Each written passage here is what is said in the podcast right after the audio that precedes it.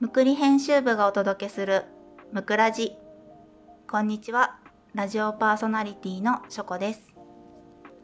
むくラジは皆さんからのお便りをもとに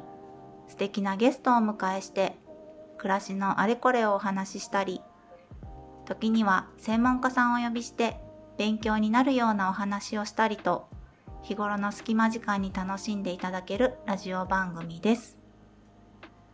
前回に引き続きぴょこぴょこぴさんにゲストにお越しいただいています。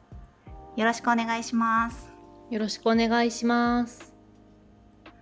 えー今回は暮らしのことや最近発売されたノートについてお話を聞いていきたいと思っています。ぴょこさんははい。後。からうん、片付けとか得意な方でしたか、いやあの見た目整えるのはできたんですけど減らすとか、あの使いやすい収納にするっていうのは考えられなくって、うん。もうなんだろう隙間に詰め込んで見た目綺麗にするみたいなので何でも、なんだろう捨て何でもとまでは言わないけどでもだいぶ捨てられずに温め込むタイプでしたね。うん、でよくある吊るすとか浮かせるっていうのも全く考えたことが昔はなかったです。うんうんじゃあその考えがなかったぴょこさんがはい、どのきっかけで片付けを意識するようになったのか知りたいです。なんかあのインテリアとかすごい興味があった時期があってで、うん。インテリアとか暮らしの関係って大体いろいろ近くに置かれてたりするのでそういう本棚、あのえー書店でそういう本を読み始めたんですよ。であといろんなそのインテリア系のブログを読み漁ってた時期があってで最初はそのおしゃれな北欧のものとかあの、うん。すごい立派なダイニングテーブルとか、うんあのそういうのにすごい惹かれてで物を増やす方向で惹かれてたんですよね。なんかあの食器が欲しいとか、うんで食器1個買ってもまた次の素敵なのがどんどんどんどん出てきてうん。でもそんなにね買えるわけでもなくなんかずっと欲しい欲しい欲しい欲しいってずっと思ってる人 だったんですよね。でそんなにでよく考えないで買うから100均でも可愛いと思っ100均が悪いっていうわけじゃないんですけど安直にいいと思ったら、すぐ買っちゃう買える値段だった。で100円ショップとか安いものほど、とかあとセール品ほど買っちゃうっていう生活を最初はしてて、でもおしゃれな家の中で好きなタイプのお家が共通がやっぱりすっきりしていることなんですよね。うん。でそれがあったのとあとそのたくさんの本読んでる間に詰め替えて整えている人がいることに気づいてえ醤油を詰め替えるのみたいな感じで 洗洗剤詰め替えるのみたいな最初衝撃を受けて、うんそうかでも容器揃えればだいぶ見た目が綺麗になるなと思ってよくねラベリングしてずらーって並べてたりするのを見て、ありますね。そうそういう整えることがちょっと憧れ始めて。うんでもう一つがあの本田沙織さんっていう方の「無印良品の収納」っていう本を、うん。そのいろんな本買ってた時に買ったんですよ。うん。でそしたらその当時本田さんがお住まいだったところは多分古いアパートなのかな？だいぶ古い昭和な感じがするうん。お家なんですけどでその豪華ではないお家だけどすごい気持ちのいい空気があってでそのなんだろう高級な北欧のものとかが並んでいるわけではないのに無印の収納ですごい気持ちよくで動線とかを考えてうん収納とか家の全体を考えていることにすごい衝撃を受けてでここであれ私インテリアより収納好きかもと思ってあもうね熱に浮かされたように 収納熱がやってきたんですよね。私あの何かドハマりするとそっちに行くので。うんでそのただおお家が違うしうん作りが違うので、当時まあ当時えー、1K のマンアパートに住んでいてすっごい狭かったんですけど、うん、その中で何が応用できるんだろうっていうのを考えてできるところから取り入れてただまんまはできないので、うん、うん、なんだろう応用を考えるみたいな。でやっぱり本田沙織さんとかその場所でしか使えないものよりも結構使い回せる考え方でやってらっしゃるので、うんうん、それも取り入れたいとか思ったりしてすごいそれを意識したりでその後あちょっと時間が時空がずれてた。これ,、これで熱に浮かされたのは夫と結婚した後の 2DK のアパート時代だ。そう 1K の 1K の時は物を詰め込んでました。その結婚してちょっと経った後にこの本に出会ってから、うん、そこから急に変わって、うん、そう。ですごいこの引き出しの中を仕切るとか使い勝手重視になってで最初は無印とはいえ一気に揃えると大変なことになるので最初は牛乳パックとか紙パックで仕切りを作ったりとか、はい、紙紙コップとか作ったりして手作りでお金かけないででどうせねアパートは一生そのお家に一生住むわけではなかないと思うので、うんうん、で引っ越した時にもう使えるようにっていうのを意識してお金はあんまりかけないけどカラフルなものは買うのやめとこうとか、うんうんうん、100均でもシンプルなものを選ぼうっていうのを意識してほんとちょっとずつ整えて、うんうん、でその頃コロナ前だったので義母が結構バザーをしてたんですよ。あのイベントの時に、ななんとかの会とかで。うんうん、で普通の中古のお店屋さんだとブランド食器とかもしくは未使用じゃないと売れないんですけど、うん、バザーだと全然ねあの使ってるものでも、うん、100均の食器でも出せるので、うん、あのバザーの話を聞きつけるとせっせとそこに出していくっていうやっぱり捨てたくはないので。そうですよね大量に買ったものがそのまま家を通って大量なゴミになるのってちょっとやるせないので、使える状態で。でバザーに出したりあとフリマアプリでせっせと売ったりとかして、うん、うんあとこのなんだ未使用のブランド食器だとあの人が好きそうだなとか思うと、うん、ちょっとこういうのがあるけどよかったら欲しかったら持ってくるよみたいな感じで、ちょっと好きそうな人にピンポイントで当たったりとかして うん、とにかく物を減らす時期に入って、うん、でそれと同時に他の収納の本とかも今度はそインテリアからそちらにシフトしたからそっちを読み漁って。あの収納界隈の有名な方の考え吸収をすごい頑張るみたいな、うん、そうそんな感じで。で1回だとやっぱ綺麗にならなくって、うん、1回収納ある程度整えたけどなんかいつも散らかる場所とかがやっぱりあって、うんうん、そこを何回も見直したりとか、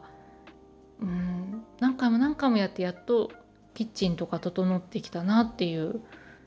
だったんですけどもそれが楽しかったですね。うんうん。そうですよね。本当片付けって1回でできない、うん、まあ、片付けというか整理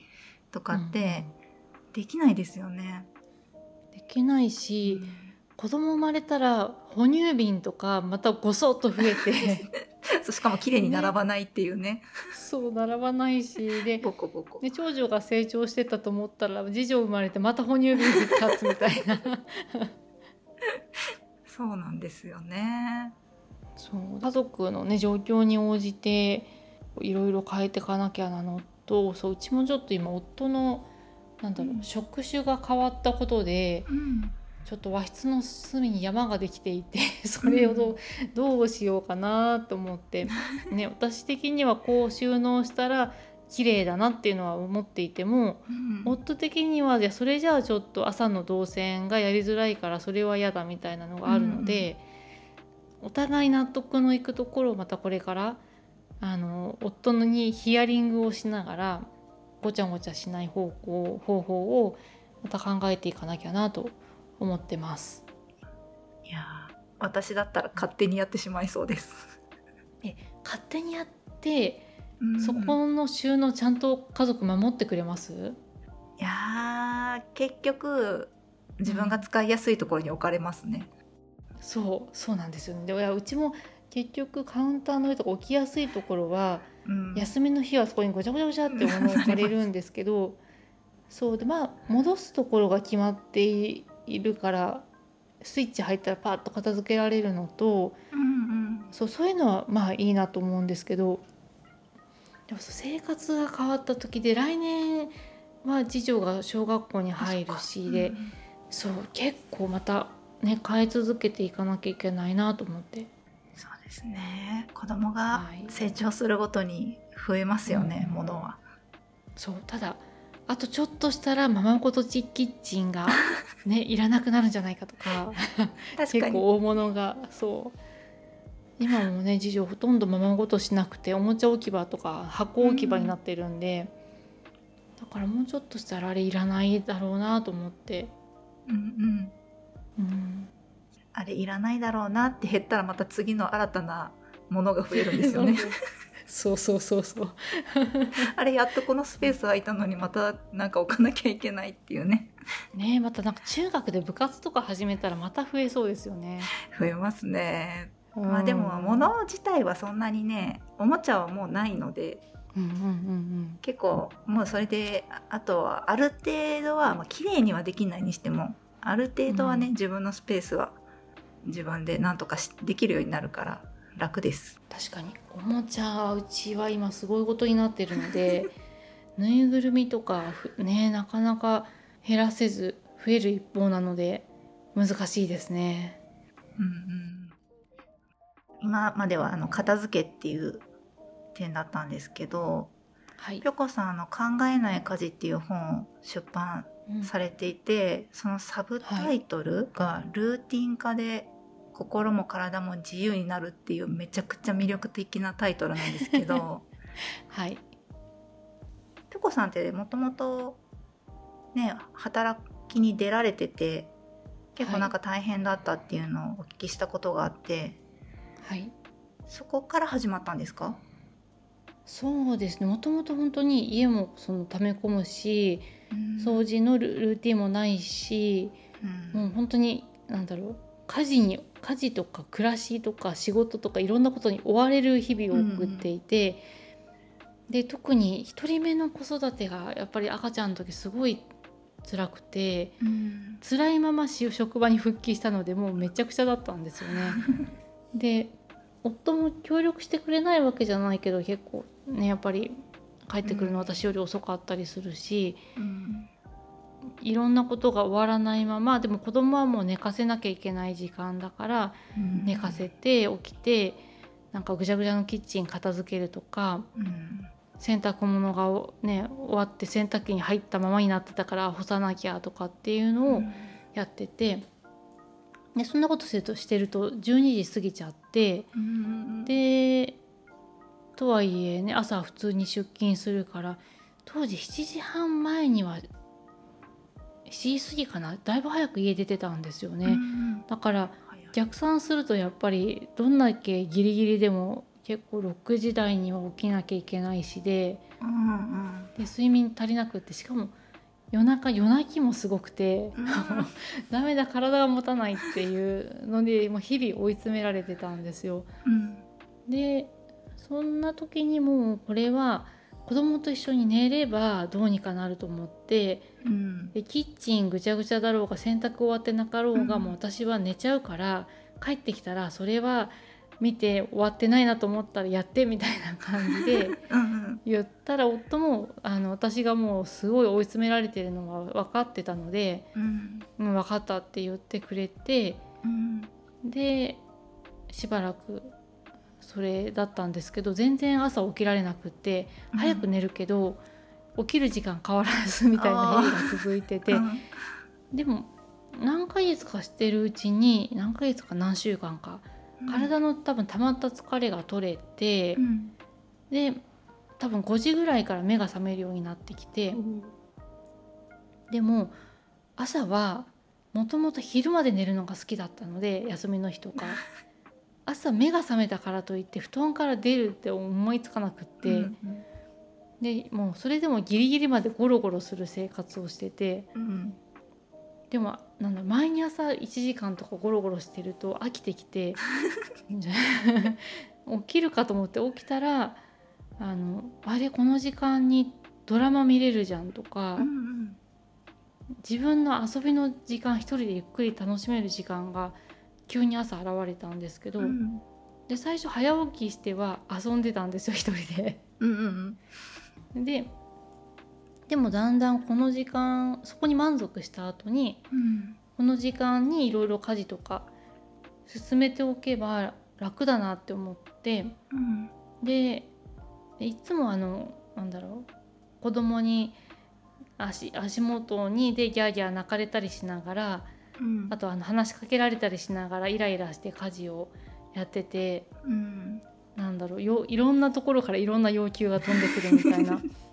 だったけど朝一人でやってる間は本当にそれに集中できてうん。でまあね子供が泣いて起きて追いかけてきたりした日はもうねできないけどうん。そうじゃない限りすごいスムーズになるなと思ってでだんだんその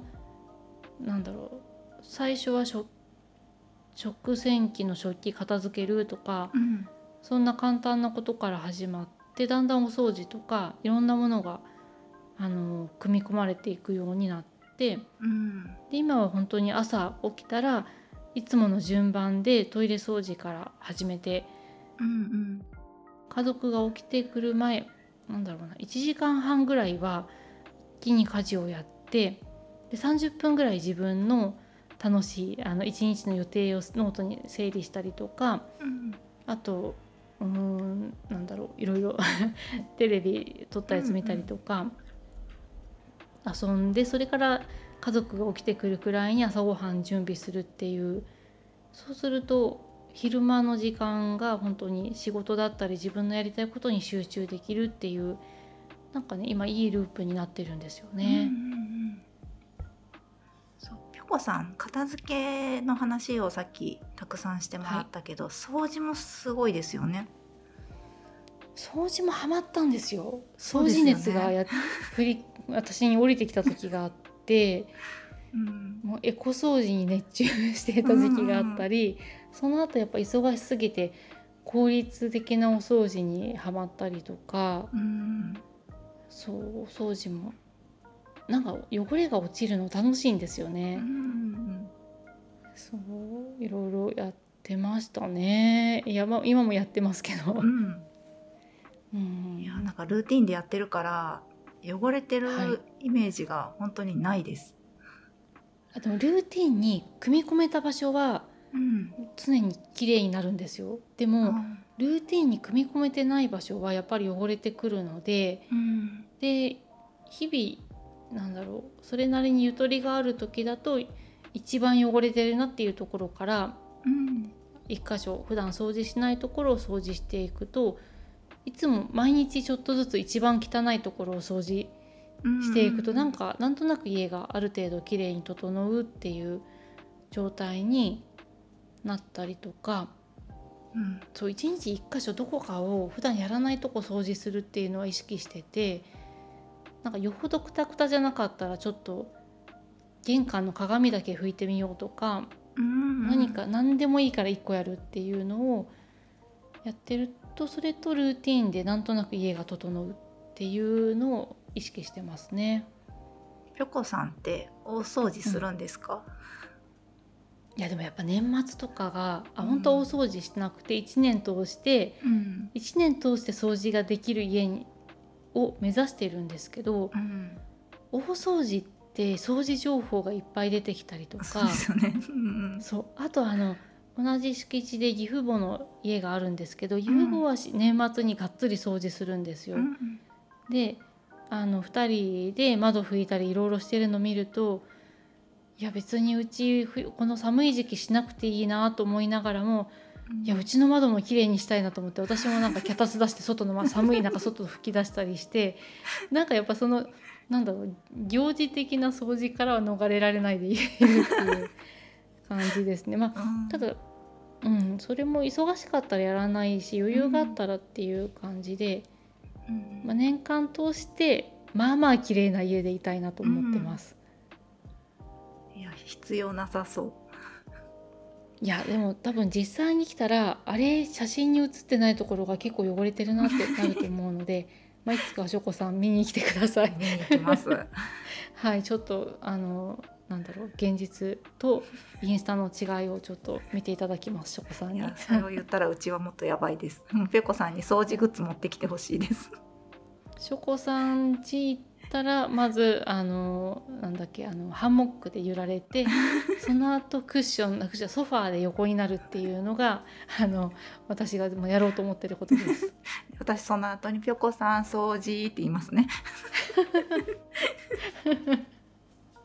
しょこさんなんやかんや言いながら絶対綺麗だと思う？いやー全然です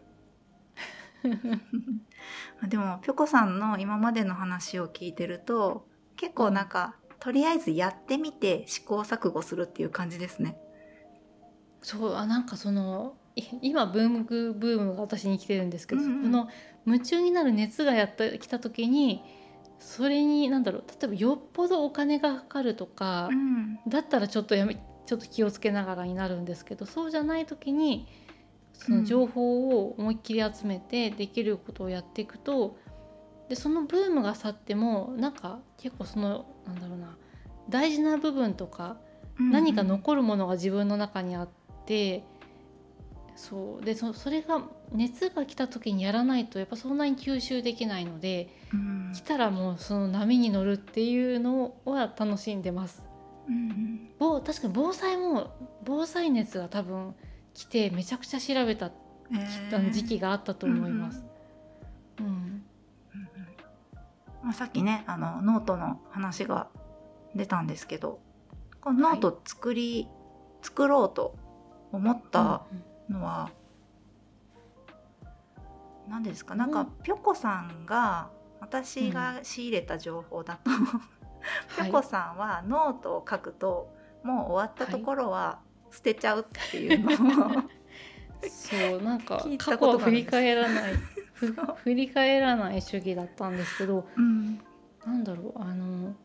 ノートを作ろうと思う前にうん。文具熱が来た時にうん。 A5ノート熱が私の中で巻き起こっておう。あのすごいいろんな気になる A5のノートを買ってはえ A5サイズのノートを買っては、もうすごい書き比べてたんです。開き具合はどうだ紙の書き心地はどうだっていうのをんやってて、まあ、やりながら終わったページ捨てていくので、うん。手元にほとんど残ってないんですけど それやってるうちに自分のノートの好みがはっきりしてきてうんうん。あのでなんとなく A5ノート好きが続いてってうん。でそれと同時にあのなんとフリーランスになってからうん。時間の使い方がほぼ自分で決められるようになってでもなんだろうちゃんとやっていかないと仕事がどんどんあのなんだろうな、えー締め切りがあったり誰かに言われた仕事はやるけどそれ以外が進まないとかにうんなる悩みがあったりとかあとはあの PTA の本部役員をうん。2年間やってた時に本部も結構やることがあって学校に行く時間の固定される時間以外にうん家で作業することがあったりあとやっぱ結構急ぎの大事な連絡が来て来たらすぐ対処しなきゃいけないことがあったりうん。今やらなくていいけど何日までにこの書類確認しなきゃっていうのがやることがブワって増えたんですよね。でそれをちゃんと整理しとかないとあの自分の仕事と PTA の仕事とあとそれ以外に家事もあるし子供のこともあるしで振り回されっぱなしになってで大事なことが進まないみたいな特に集中してまとまった時間必要なことが進まないってなってきたのでうん。で、うん、 Notion っていうアプリを使ったり、デジタルでまず整理してみたけどなんだかしっくりこなかったりうん。で手帳もいいけど手帳もあんまり詳しく書くのがちょっとやりづら私の中でやりづらかったりとかして、うん、手帳は使うけど Notion も使うけど、うん、何かなと思ってた時にその A5ノート見開きに、うん、左ページに時間軸で時間が決まった予定を書いて、うん、右ページにチェックボックスを書いてそこにやることを書いていくっていうやり方でチェックを消していくっていうのをやったら、一番うまくいき始めて、で A5ノートの見開きサイズが割といろんな追加情報を書き込んだりする私にとっていいボリュームが書けるサイズだったんですよね。うん、でそのやり方でこれだと思ってでやっててただ別にそれが何か自分のものだけのものだったんでインスタに投稿するとかも思い浮かばないし、うん、ひっそり一人でやってて、うん、でそんな時にめめさんがノート作るって確か言ってたんですよ。はいはい、であそうなんだってその時は思ってで朝そのいつもの通りそう朝そのノートで手書きで整理をしてた時に、うん、めめさんのノートのこととかちらっと思い出して、うん、であれ？と思ってこのフォーマットのノートで実あの商品化したらどうなんだろうと思ったんですよね。うんうん、ででめめさんも早起きだから 朝何時に LINE しても私が起きてる時間なら大体起きてるんで。でノート書きながらふと思いついたんだけどっていう LINE を送ったら、じゃあ今度会った時にまたそういう話聞いてねって言ってでめめさんの,、あの会社で作りたいものがあったら言ってねっていうのは結構昔から言われてたけど。私に作りたい商品はないと思ってたんですよ。だって大体無印良品か、うん、山崎実業のタワーシリーズを見ると、大体欲しいもの全部あって、うん、なんだろう。自分でおしゃれなエプロンとかも大体もうリネンのねエプロンとかもあるし、うん、キッチングッズもあるから、うん、私がゼロから作るものとかあとアレンジしたいものとかないなと思っていて、いやまあ浮かんだらねっていう話をしてたんですけど、うん、そしたらなんだろうそれもあってめめさんにまず思いついたからには言ってみようと思って言ったら、うん、じゃあ明日遊びに来ないって言われて明日と思っ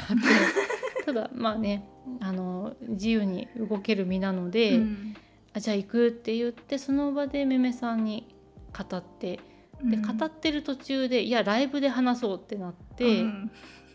でライブで話したらフォロワーさんたちもすごい盛り上がってくれて、でノート作るのはどうなのってめめさんが振ってくれて、うん、でやってみるみたいなことにライブでそういう流れになったらなんと社長もそのライブをひっそり聞いてて。はい、で社長からライブ終わった瞬間にノート作りましょうっていうのがめめさんのとこに LINE が入って、うん、私がふと思いついた翌日のお昼ぐらいには制作が決定するっていうちょっとびっくりスピード。そうい。やすごかったですよねスピード感が。そう。でで確か6月の終わりぐらいだったんでのんびりしてると、うん、学校の給食が終わって子どもの帰りも早くなるし、うん、夏休みになると動きづらくなるから、うん、その前にちょっと少しねちゃんと進めたいねみたいな話をしてたのもあって最初ちょっと急いで、そうで印刷所にあの打ち合わせ行ったり動き動いたらもう早くてめめさんが。めめさんがじゃあの次々とお題を私にくれるんですよ。でそそれの通りにそれを打ち返していったらもう2ヶ月と1週間でノートが完成したっていう。すごいそう私3ヶ月だと思ったらまさかの2ヶ月と1週間で、うん、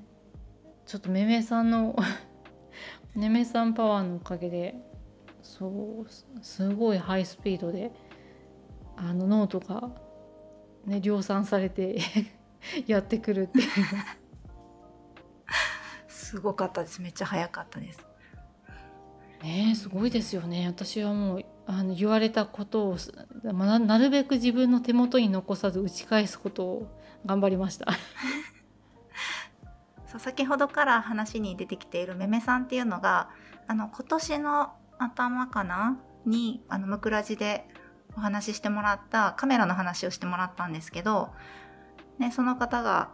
ブランドっていうのかな立ち上げたんですよね。ぴょこさんも一緒に。そうですね。はい。嫁さんが立ち上げて。そのじゃあブランドのことを聞いてもいいですか？はい名前がブレッシングっていうめめさんが考えられた名前で文房具を中心とした生活雑貨のお店っていう、うん、なんだろうコンセプトのような言葉があるんですけど、うん、まあ、今は文房具中心でめめさんが考えたインクとか万年筆で書いても裏写りしにくい紙でできたラテノートっていう4色の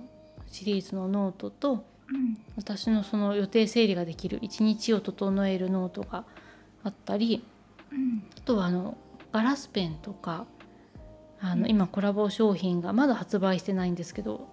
その制作が進んでいたりあとあのスガイワールドっていうすごい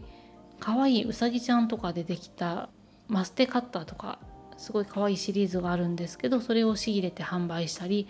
しています。まだ商品少ないんですけどあのいろんな企画が動いているのでこれからどんどん増えていく予定です。はい、9月1日にオープンしたんですよね？はいそうですで5日になんだろうポップアップ的に販売あ展示会販売会を行いました。えー、もうあれも大反響ですごい楽しそうでした。ね。え